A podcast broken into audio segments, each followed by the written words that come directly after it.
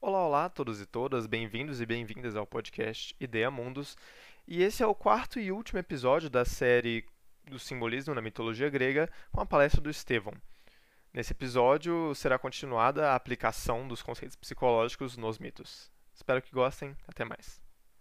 A segunda parte, ele vai dividir os mitos em quatro partes. A primeira que eu vou tratar agora é a luta contra a exaltação.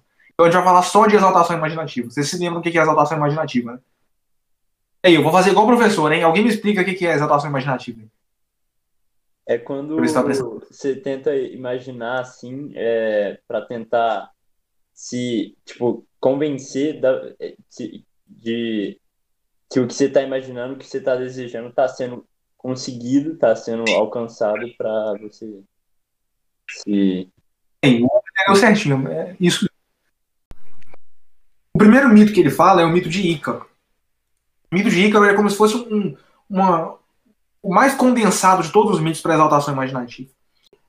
Bom, eu vou contar a genealogia toda porque ela vai ser importante mais tarde. Tinha um rei em Creta, o rei Minos. E esse rei ele recebeu um touro para sacrificar para Poseidon. Só que o touro era muito bonito, mano. Ele não quis sacrificar o touro, Poseidon. Aí o Poseidon ficou puto e fez com que a esposa dele, a Pasífae, se apaixonasse pelo touro. A Pasífae, por sua vez, apaixonada, apaixonada pelo touro, ela, ela vai contratar o engenheiro Dédalo para fazer um touro de madeira, uma uma, um touro feminino, uma vaca de madeira, para ela entrar dentro e copular com o touro. E isso realmente acontece. O touro é enganado e ela fica grávida, né? E desse encontro nasce o Minotauro. A gente vai explorar essa simbologia mais tarde. É, não lembro em que parte, mas ele fala disso ainda. É, e, e, o Minotauro é esse monstro estranho que no fim representa o inconsciente de Minos. E o Minos, querendo tapar essa intriga da corte, ele pede pro Dédalo construir um labirinto para prender o Minotauro. Daí surge um labirinto do Minotauro. Só que tem um problema. O Minos, ele quis, é, ele queria punir o Dédalo também, porque o Dédalo ajudou a esposa dele a trair ele, né, construindo esse touro de madeira. Aí ele vai punir, ele vai jogar o, o, o Dédalo e o, o filho dele, o Ícaro, dentro do labirinto que o próprio Dédalo construiu. É, em uma torre, é como se fosse uma torre, assim, no meio do labirinto, sabe? Ele não podia sair do labirinto, senão lá embaixo do Minotauro, como se fosse isso, sabe? É... E o labirinto é como se fosse o símbolo do inconsciente, sabe? Essa coisa imaginativa que está sempre lá e que você não conhece. É... Eu sempre faço esses sinais, assim, pois é. é... E. Não, mas é porque o labirinto ele fica mexendo, tipo, né? Ele, ah, é, não sabia. É... Ele fica mexendo, né? Não, não sabia dessa parte. Ele, é, ele é sempre... Eles não conseguiram saber. Mesmo se ele, mesmo se eles descer da torre e enganar o Minotauro, eles não conseguiram sair porque o labirinto ele, ele fica se mexendo, então ele nunca é igual. É, é no mito de Teseu a propósito que trata disso, porque é o Teseu que consegue vencer o Minotauro, afinal de contas. É, mas o Teseu, com, mas o Teseu, ele, ele como que ele consegue sair? Ele usa o Geriade. O Geriade. Pois é. É, porque genial, genial. Não sabia que o labirinto mudava, né? Enfim. É... Então, o Dédalo está preso nesse lugar e ele quer escapar com o filho dele, Ícaro. O Dédalo é um engenheiro, isso é um símbolo muito claro do intelecto, digamos assim, certo? Do consciente. E ele vai fazer asas de cera para ele escapar com o filho dele do labirinto, de Creta e, e pelo mar, sabe? E fugir de Creta. E ele faz essas asas de cera, que são ah, o produto do intelecto.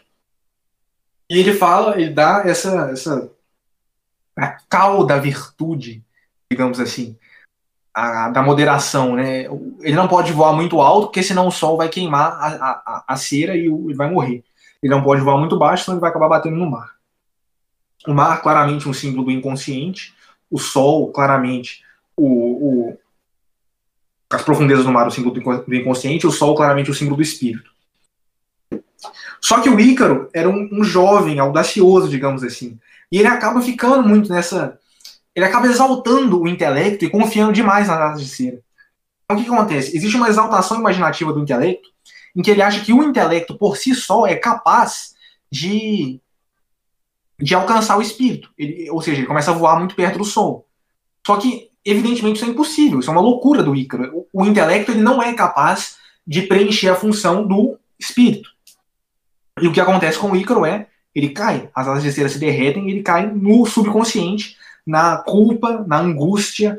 E, na verdade, ele morre né, na, no mito, mas é como se ele caísse nesse subconsciente fosse justamente uma metáfora para ele tentar e achar que está conseguindo se enganar, é, achando que o intelecto vai conseguir subsistir esse, esse, sentido de harmonização com a verdade, ele vai conseguir, através do intelecto, é, substituir a, a, o que a harmonização com a verdade seria, e isso vai acabar que ele vai, ele vai cair numa falta de sentido completa, ele vai cair no próprio subconsciente do sofrimento, é, dessa é, exaltação de si mesmo, falha, ele vai perceber que é como se fosse um indivíduo percebendo que a, a própria criação uh, técnica não é capaz de suprir a necessidade. É muito simples isso. Essa é a história do Ícaro.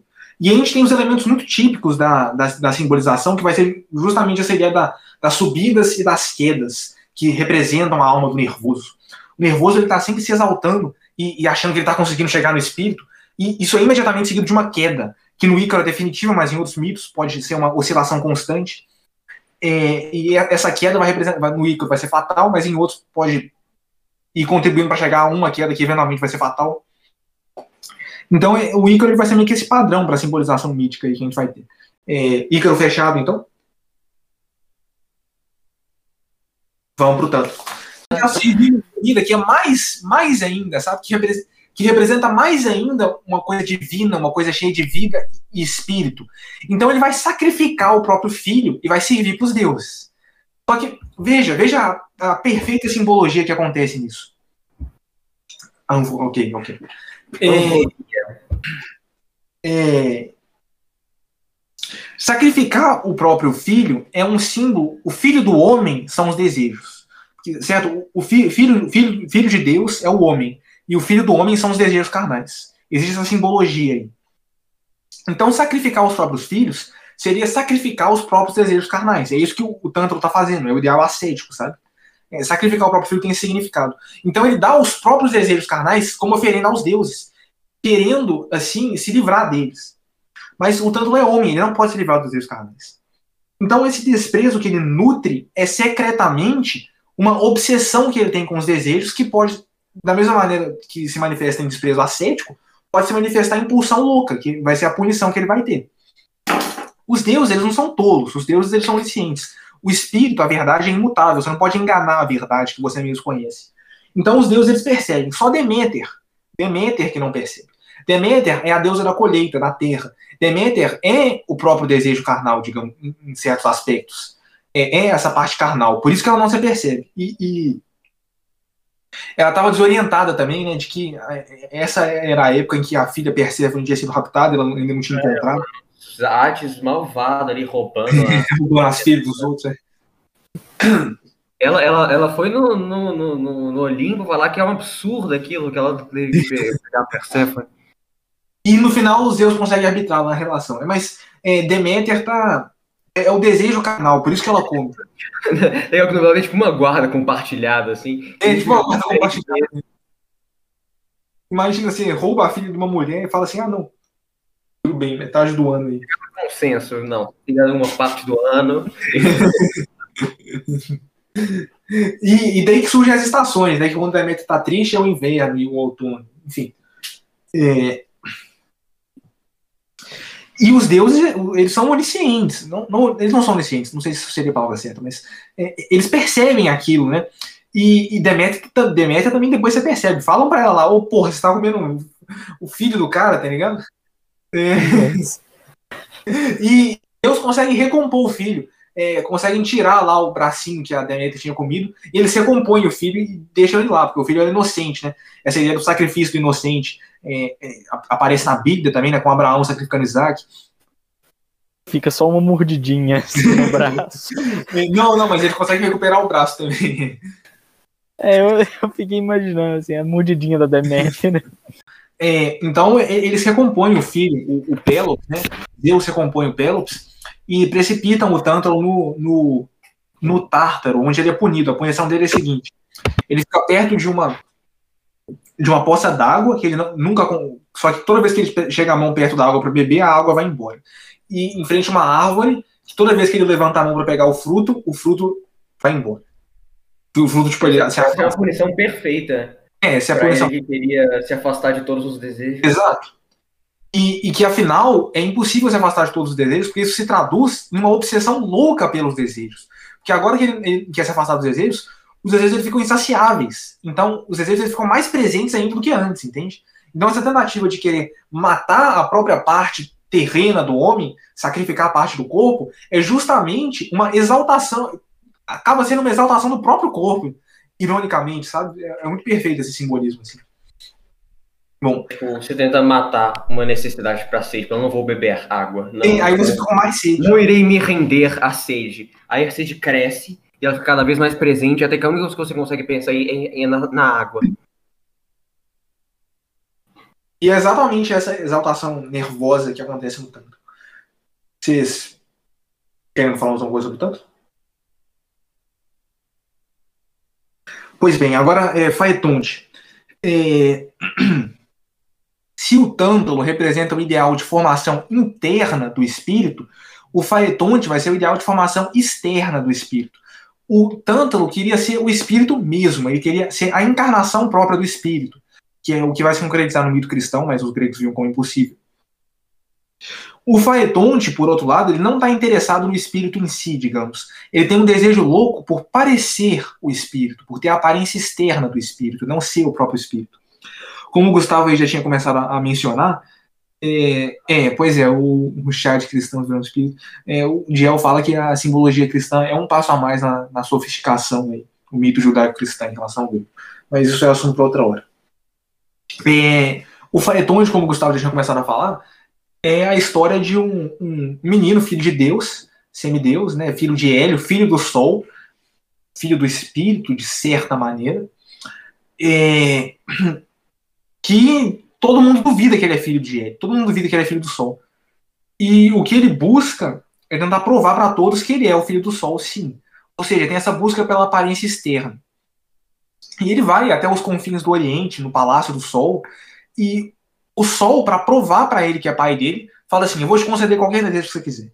E o desejo do Faetonte é ser a própria encarnação externa do espírito conseguir pilotar a carruagem do Sol por um dia, ser o Sol por um dia, ser a luz que emana por um dia, não por ser o espírito, por ser harmônico, por ser uma exaltação, mas sim por uma exaltação dos aspectos externos do espírito. Ser para todo mundo essa luz, o Sol é essa luz que fecunda a Terra, que dá vida à Terra. Então o Faitonte ele quer ser esse poder magnânimo e ultra, uma exaltação dessa é, desse consumação suprema da unidade, sabe? Deu para entender o que, que ele quer? É, e isso dá errado, é, porque o Faetonte ele não é capaz, ele não tem. É, ele tem esse desejo pela aparência externa, mas ele não tem nenhuma competência para o ser. E isso é ilustrado pelo fato de ele nunca conseguir, não conseguir pilotar a carruagem do Sol direito. Então, ora o Sol vai para cima, ora o Sol vai para baixo, e isso vai conseguir de organizar as constelações, e quando ele chega perto da Terra, a Terra começa a pegar fogo porque é muito quente. E, e inclusive no Ovídio, ele poeticamente, ele poetiza isso falando que por isso que é, existem desertos na África, porque o Faetonde passou muito perto lá e, e, secou todas as a água, e por isso que o povo lá é negro, porque queimou a é, Isso é a ideia do cara. Poetizando, né? Mas, mas aí a, a Gaia, que é a terra, que é, é a parte, digamos assim, de novo, dos desejos terrenos, ela, ela, começa a sofrer, porque ela está sendo queimada, né? Gaia, a própria terra está sendo queimada. E ela implora para que Zeus acabe com aquilo. O que, que Zeus faz? Ele lança um raio e derruba Faetonte. E o Faetonte então precipita e queima nas próprias chamas, na própria chama da própria arrogância, na chama da própria arrogância. É. Essa é a história de Faetonte. É, e, e, tem essa ideia também de que a exaltação externa é como se fosse uma doença, sabe? Ela, ela se propaga para o mundo inteiro, ocasionando a destruição do mundo. Essa ideia, por exemplo, de esse desejo muito comum em adolescentes, sabe? Todos nós inclusos, de querer ser uma coisa grandiosa, sabe? Ah, quero fazer grandes feitos, sabe? É uma coisa bem adolescente isso. E, e é uma coisa que acaba se espalhando, é perigosa, é pernicioso isso. Bom. O Faeton está tranquilo aí? Vou passar para o próximo já. Tranquilo, essa parte dos mísseis vai mais rápido mesmo, que é a aplicação do que a gente já falou antes, né? É, a aplicação que a gente já falou, exatamente. A aplicação e a, a própria linguagem, né? Está demonstrando que a linguagem é válida. É, agora a gente tem o Ixion. O Ixion é uma história menos conhecida, inclusive. Eu já percebi isso, assim. Menos canônico, quase, assim. É, o Ixion é uma história parecida, quase a mesma coisa que a história do Tanto, segundo o, o Dia. Uma, uma história parecida com uma simbologia ligeiramente diferente. Se o Tanto era um desprezo generalizado pelo corpo, o, o Ixion vai ser a manifestação contrária. Ele vai acreditar. Tá, é, com de, pelo, por meio do desejo sexual, consumando o espírito. É, o Ixion, ele, ele, tem tipo uma. Ele faz uma. Eu não vou entrar em detalhes em relação a isso, mas ele comete um, uma falta bem grave quando ele está na Terra, sabe? Ele mata um homem, dependendo da versão da história, vingança em relação à mãe, ou, ou ele mata um sogro, porque ele foi, um sogro foi meio mal com ele. E ele passa a ser meio que estigmatizado em relação aos homens. E os deuses se apiedam dele, convidam ele para jantar com, para participar do banquete, né? assim como tanto. Só que o Ixion existe essa ideia de exaltação de que ele se acha melhor que todos os homens, ele se acha um deus. E ele se acha digno de alcançar o ideal. É, é, ele, ele, se apaixona por Hera. Hera é a esposa de Zeus. Hera é o símbolo da, é, do casamento, da pureza, é, da fidelidade, desse ideal casto, digamos assim. É, e ele se apaixona por Hera, ele se apaixona por esse aspecto ideal, pela pureza. Só que ele deseja Hera para si, ele se acha digno de tanto digno de Zeus para ter Hera. E os deuses percebem isso, que ele tá tipo, meio dando umas paqueras lá na Hera, né?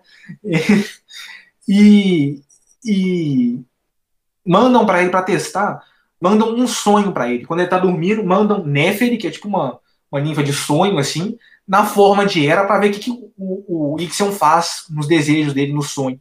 E ele vai lá e tem relações sexuais com a, a nuvem, a, a, a forma, a Hera no sonho dele, que é uma outra ninfa, na verdade. E pior, aliás, dessa relação nascem os centauros, tá? que são o símbolo da banalização, mas isso a gente vai chegar depois. É, pior, ele sai pelos mortais espalhando que ele conseguiu enganar Zeus e cons conseguiu possuir a esposa dele. E qual é o resultado? Se vocês viram o que ele acabou de fazer, ele acabou de pegar o ideal de fidelidade, é, de pureza, acreditar que está conseguindo alcançar ele e pervertendo ele com a própria sexualidade. Então, a punição dele é: ele é precipitado do, no Tarto e lá ele fica girando em uma roda infinita com várias serpentes. girando infinitamente uma roda com serpentes, uma roda furiosa, assim é, de que essa coisa do nervoso, de querer alcançar uma coisa em detrimento da outra, ele acaba fazendo a própria coisa, ou seja, pervertendo o ideal de pureza que é no processo de alcançá-lo. As serpentes, sendo símbolo da vaidade, né, elas acabam sendo essa essa coisa, ele fica preso nessa roda, amarrado por serpentes, amarrado pela própria vaidade de uma roda que gira, essa energia incontida que só pode se manifestar em forma sexual, acho que tem a ver com isso. Vocês querem que eu olhe aqui? Eu posso olhar. Ah, que ele fica exposto. Curiosamente girando, ocioso, entre a pureza e a perversão. Agora a gente vai para o Belerofonte. O Belerofonte, a história dele é a seguinte: ele é um herói ingênuo, ingênuo não, inocente, no sentido positivo da palavra, que montado no Pégaso, que é cedido pela deusa Atena, salvo engano. Pégaso, esse desejo impetuoso controlado, né, o cavalo alado ele vai lutar contra o monstro Quimera para desposar uma virgem. E, e, bom, ele tem sucesso nessa empreitada. E a Quimera ela é justamente a exaltação imaginativa, né? Tanto que a gente usa Quimera para imaginação. Tipo, Quimera é exatamente. A gente usa como sinônimo correntemente para exaltação imaginativa. Tipo assim, esse sonho meio exaltado, sabe? Vocês estão ligados nessa palavra? Tipo assim, é justamente isso, né? É uma, uma coisa que não existe, né? Você é. pega vários animaizinhos e junta eles. Então seria é, é, tudo em, ele até é, imaginação. A morfologia da quimera aqui, eu não vou citar porque a gente não vai ter tempo para isso, mas tem lá um, é um monstro composto por cabeça de, sei lá, cobra, um negócio de leão, um negócio assim. Não lembro agora. É águia, cabra é, ou bode, não lembro. Ah, cabra ou bode, leão, cobra. É. Todos os símbolos da perversão, enfim. É... Então ele vai derrotar, mas essa vitória vai ser passageira. Porque ele vai ter se sublimado nessa vitória. Mas ele ficou tão apaixonado pela, pelo gosto da sublimação, ele queria ser tanto o espírito, que ele vai pegar o Pegasus e vai tentar tomar o Olimpo por assalto, por arrogância, sabe? Ele quer, quer se espiritualizar. Fica exaltado, fica exaltando. Foda-se, assim. vou conquistar o Olimpo. É, ele acha que ele conseguiria fazer isso. Mas, claro, é, Zeus precipita ele. Aí tem duas versões para essa história. Uma que ele fica aleijado e todos os homens na terra odeiam ele que cometeu blasfêmia, ou ele é precipitado para a mesma uma pena parecida com o Ixio. Roda girando, né? acho que como tinha serpente, ele fica vaidoso, é, tinha serpente também, ele fica vaidoso, né? Dessa variação dessa mesma história, basicamente. Ele fica vaidoso com esse ideal de sublimação que é como se fosse o Tântalo, só que como se, como se o Tântalo tivesse conquistado uma, uma vitória provisória antes, digamos assim. Variações da mesma história. Isso, isso é quimera. Ah, quem assistiu o enterro da tua última quimera? Toma um fósforo, acende teu cigarro. O beijo, amigo, é a véspera do escarro. A mão que afaga é a mesma que apedreja. Se alguém causando a pena a tua chaga, apedreja essa mão viva que te afaga. Escarra nessa boca que te beija. Enfim, poeminha aí para tornar a sessão mais etílica. Augusto dos Anjos? No nosso encontro que você Meu Deus. O cara decorou Augusto dos Anjos.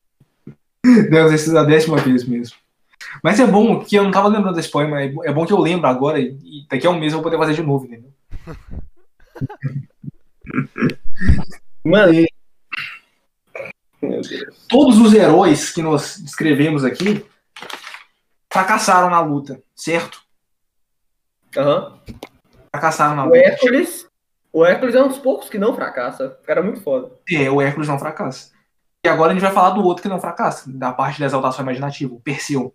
Perseu tem sucesso. Perseu, né? Perseu. Ou tem um sucesso definitivo contra a exaltação imaginativa. É, resumindo aí a história do Perseu.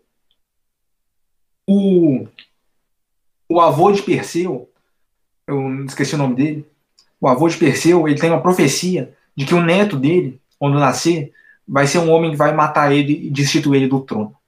Logo, o que ele faz? Ele aprisiona a filha Danae em uma, uma câmara de cobre, um negócio assim. Não lembro agora exatamente. Aprisiona ela, enfim. Mas a vida, é sempre a vida e os oráculos sempre se concretizam. Danae fica grávida, porque Zeus fecunda ela com uma, corre... com uma chuva de ouro. Tem tipo uns buraquinhos assim nessa câmara que ela fica presa. Aí Zeus aparece na forma de uma chuva de ouro que cai na Dana e ela fica grávida. Ouro líquido deve ser muito agradável. Deve ser muito agradável. Mas é isso que acontece, cara. Ela fica grávida. E o Perseu nasce. É... Eu não lembro se tem alguma coisa na educação de Perseu. É... Ah, sim. É... Então ele também é filho de Zeus. Perseu é filho de Zeus. Perseu é filho de Zeus. É... Essa simbologia mítica já, já indica que Perseu vai ganhar vai ser vitorioso, porque ele é um filho do espírito, então o espírito é forte. Outros, os outros ah. não eram filhos de Zeus, não?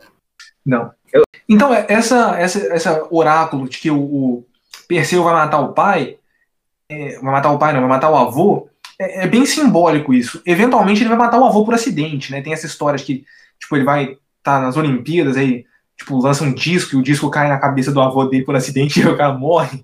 Mas. É algo assim. Por que, que isso é engraçado, velho? Que coisa mais.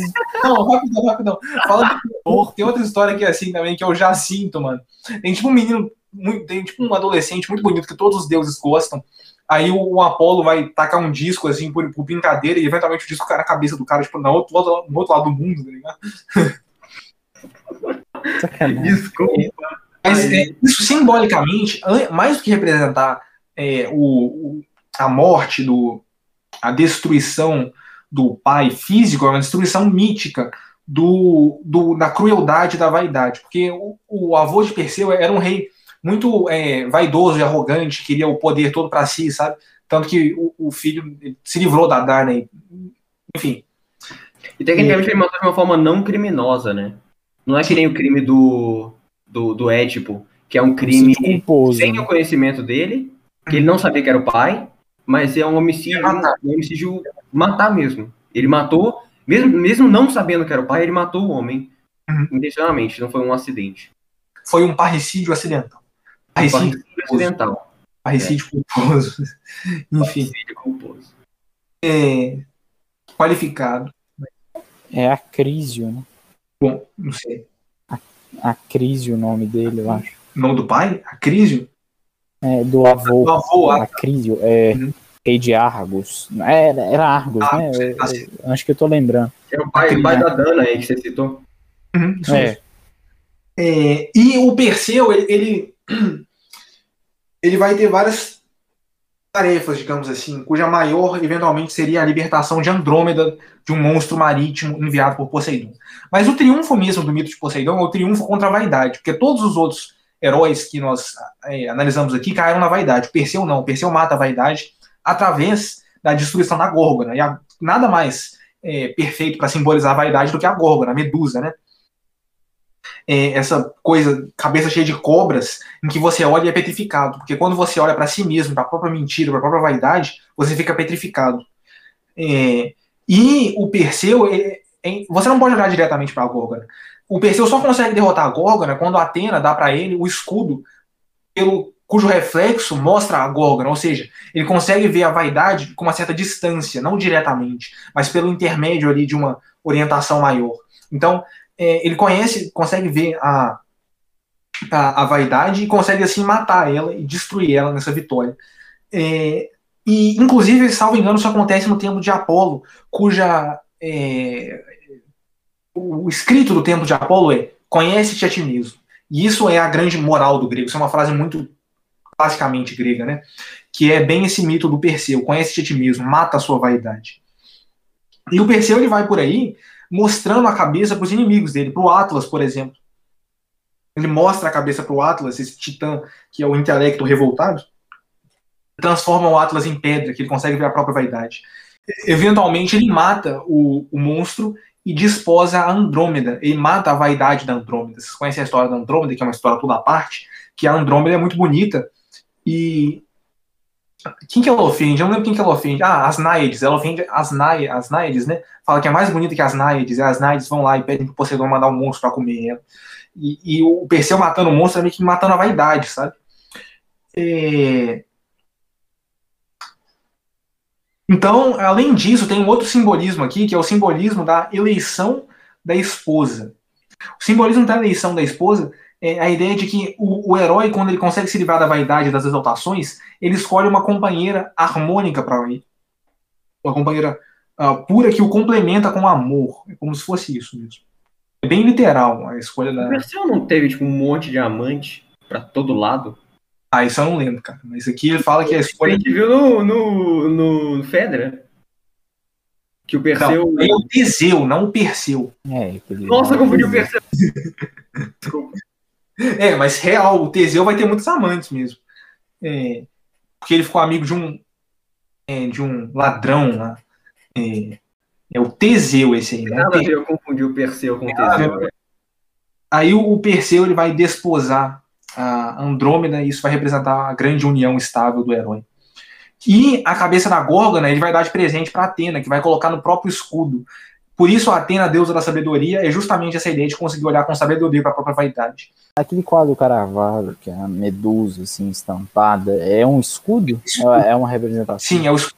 É uma representação de escudo. Tanto que ele não é só um disco, né? Ele tem um relevo mesmo, um formato de escudo. Bom, gente, esse foi aí então o quarto e último episódio da série com a palestra do Estevão, né? Sobre o livro Simbolismo da Mitologia Grega. Espero que tenham gostado e a gente se vê daqui a pouco. Até mais.